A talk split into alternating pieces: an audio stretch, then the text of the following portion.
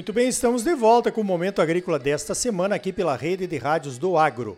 O oferecimento é da Associação dos Produtores de Sementes de Mato Grosso. A Aprosmate trabalha, junto com seus associados, para garantir a qualidade das sementes que os produtores exigem e merecem. Vamos a mais fatos e notícias importantes da semana aqui no Brasil e pelo mundo afora? Então veja esta. Os pomares de maçã de Santa Catarina estão em plena florada. As maçãs produzidas no sul do Brasil tornaram o Brasil autossuficiente nessa fruta e até exportador. Quando eu era guri lá nos anos 60, no Rio Grande Amado, a gente só comia maçã vinda da Argentina. Ela vinha embrulhada num papel azul, lembra disso? Pouco depois, nos anos 70 e 80, começou o plantio de maçã nas áreas mais altas e mais frias, que é o clima favorável para essa fruta deliciosa no Rio Grande do Sul e em Santa Catarina. Com a florada é hora de cuidar da maçã. A EPAGRE, que é a empresa de pesquisa agropecuária e extensão rural de Santa Catarina, alerta que é hora de ficar de olho na mariposa oriental, na lagarta enroladeira da maçã e na mosca das frutas, que são os principais inimigos nesse momento da florada.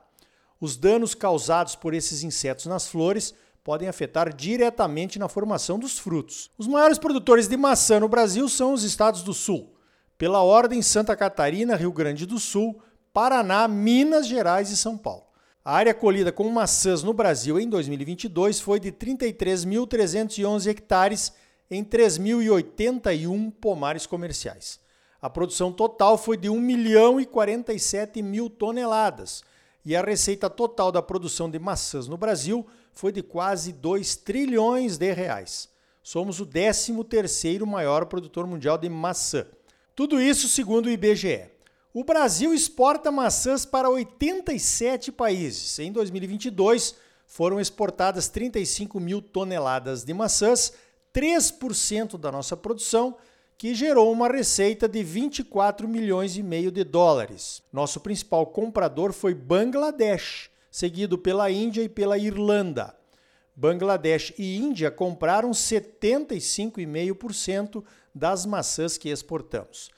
As exportações mundiais totais de maçãs no mundo em 2021 chegaram a 8 bilhões de dólares. Os principais exportadores foram a China, com vendas de 1 bilhão e 400 milhões de dólares, a Itália, com vendas de 1 bilhão de dólares, e os Estados Unidos, com 873 milhões de dólares. Depois vieram a Nova Zelândia e o Chile, completando os cinco maiores. Os quatro maiores importadores mundiais de maçãs são a Alemanha, a Rússia, o Reino Unido e a Indonésia. Nesse mercado mundial de maçãs aí não fazemos nem cosquinha. E aí, vamos ajudar os produtores de maçãs do Brasil? Come uma maçãzinha a mais por semana. É saudável, é rica em potássio, nas vitaminas B1 e B2, é rica em fibras e em pectina e ainda ajuda a diminuir o colesterol. Veja esta: o Brasil já registrou 121 focos da gripe aviária ou influenza aviária de alta patogenicidade os focos atingiram aves migratórias silvestres no Nordeste e no Sul do Brasil. Três focos foram encontrados em produção de aves de subsistência. A novidade foi o aparecimento de leões marinhos doentes na Praia do Cassino, no Rio Grande do Sul. Esses leões vêm da Patagônia, região sul da Argentina. As granjas comerciais de aves e ovos ainda não apresentaram nenhum caso da gripe o Brasil continua a ser o único país do mundo a não ter nenhum caso de gripe aviária em granjas comerciais em toda a sua história. O trabalho da Vigilância Sanitária Brasileira, em parceria com os avicultores e com as empresas frigoríficas, tem sido exemplar.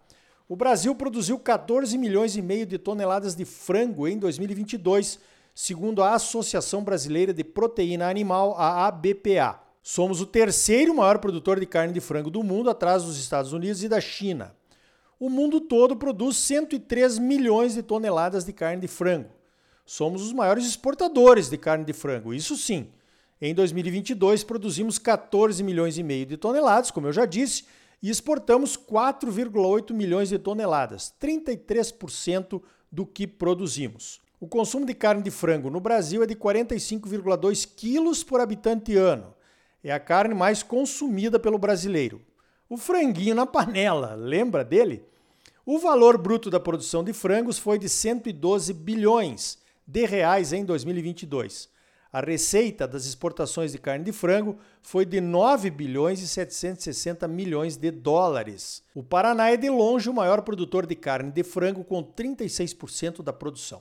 Depois vem Santa Catarina com 14,5%, o Rio Grande do Sul com 13,8%, São Paulo, Goiás, Minas e Mato Grosso. Nossas exportações vão para a Ásia, com 36% das compras, Oriente Médio com 29,5%, África com 15,5%, as Américas com 9,8% do que exportamos e só então aparece a Europa com 5% das importações de frango do Brasil.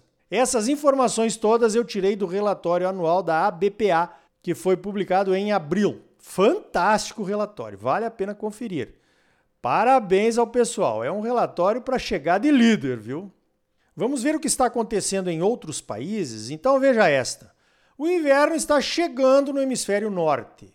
Na Europa, inverno significa frio e requer aquecimento nas casas.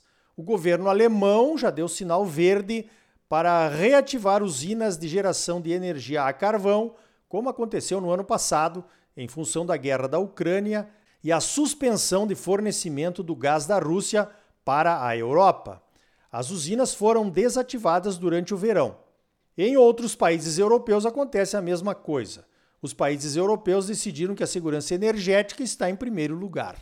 Essa decisão da volta ao uso do carvão mineral tem sido criticada por ambientalistas que dizem ser a derrocada da política de transição energética da Europa.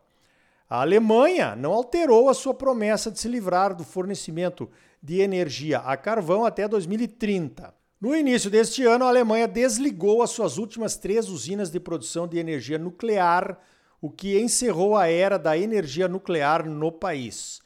O efeito desse desligamento foi uma produção de energia menor, é claro, que obriga o uso do carvão agora durante o inverno.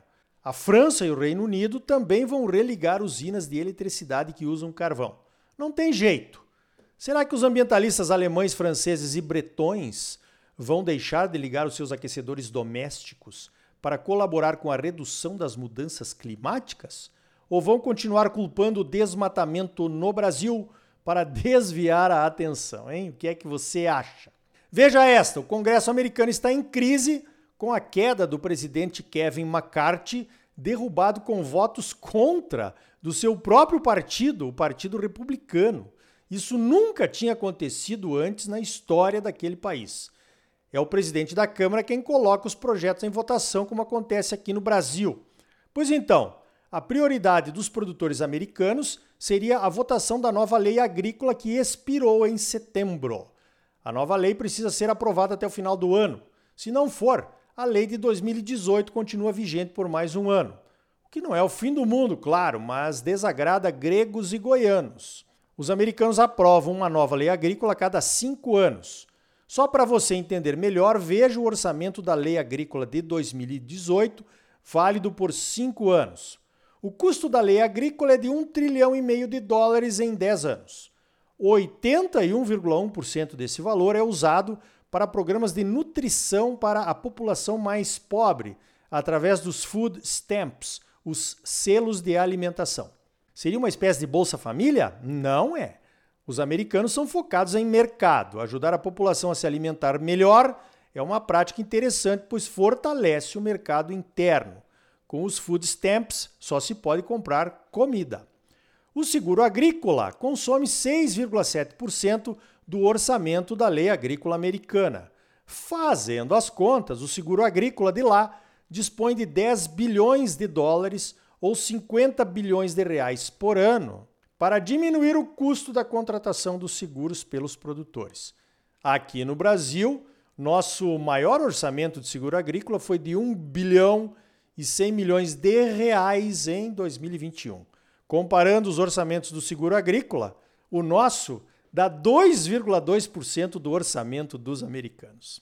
Os programas de conservação ambiental aqueles onde os produtores recebem o valor de um arrendamento para não plantar em áreas mais sensíveis por 10 anos, consomem 4% do orçamento. Não temos nada parecido com isso aqui no Brasil. O custo da conservação é todo do produtor. O governo não ajuda em nada. Já ajuda muito quando não mete uma multa por alguma razão incompreensível que provavelmente será derrubada mais tarde na justiça. Pesquisa, comércio, energia e outras rubricas combinadas consomem 1,3% do Farm Bill. Aqui vamos chutar, considerando que 30% desse valor, de 1,3% do Farm Bill, seja aplicado em pesquisa, teríamos um valor anual de 750 milhões de dólares, ou 3 bilhões 750 mil reais. O orçamento total da Embrapa, aprovado pelo Congresso para 2023, em janeiro deste ano, foi de 345 milhões e 100 mil reais. Na minha conta aqui deu 9,2% o nosso orçamento para pesquisas agropecuárias em relação ao deles. Orçamento oficial, é claro. Mas nem só de orçamento de Farm Bill vivem as pesquisas agropecuárias americanas. As associações americanas de soja, de milho, de algodão, de sorgo, de pecuária de corte, de frango e de suíno, todas têm os seus check-offs ou fundos e aplicam muito, mas muito desse dinheiro em pesquisa. O Fundo da Soja nos Estados Unidos recolheu 174 milhões de dólares em 2022. O fundo recebe 0,5% do valor da venda da soja de cada produtor americano. É compulsório. Considerando a aplicação de 33% deste fundo em pesquisas, já deu 287 milhões de reais, quase o orçamento anual da Embrapa. Vou parar por aqui. Já deu para entender que precisamos ainda aprender muito com os americanos. Olha só, meu pai gostava muito de boleros também. Tangos e boleros eram as músicas dançantes dos anos 50 e 60. Então, ouça esse aí. Siempre que te pregunto que cuándo, cómo y dónde, tú siempre me respondes, quizás, quizás, quizás. No próximo bloco, vamos falar sobre o programa de inovação da FAMATO, a Federação de Agricultura e Pecuária do Mato Grosso, que está sob nova direção. O Paulo Ozaki assumiu o AgriHub e vai nos contar o que pretende fazer por lá. E ainda hoje, a produção de milho no México.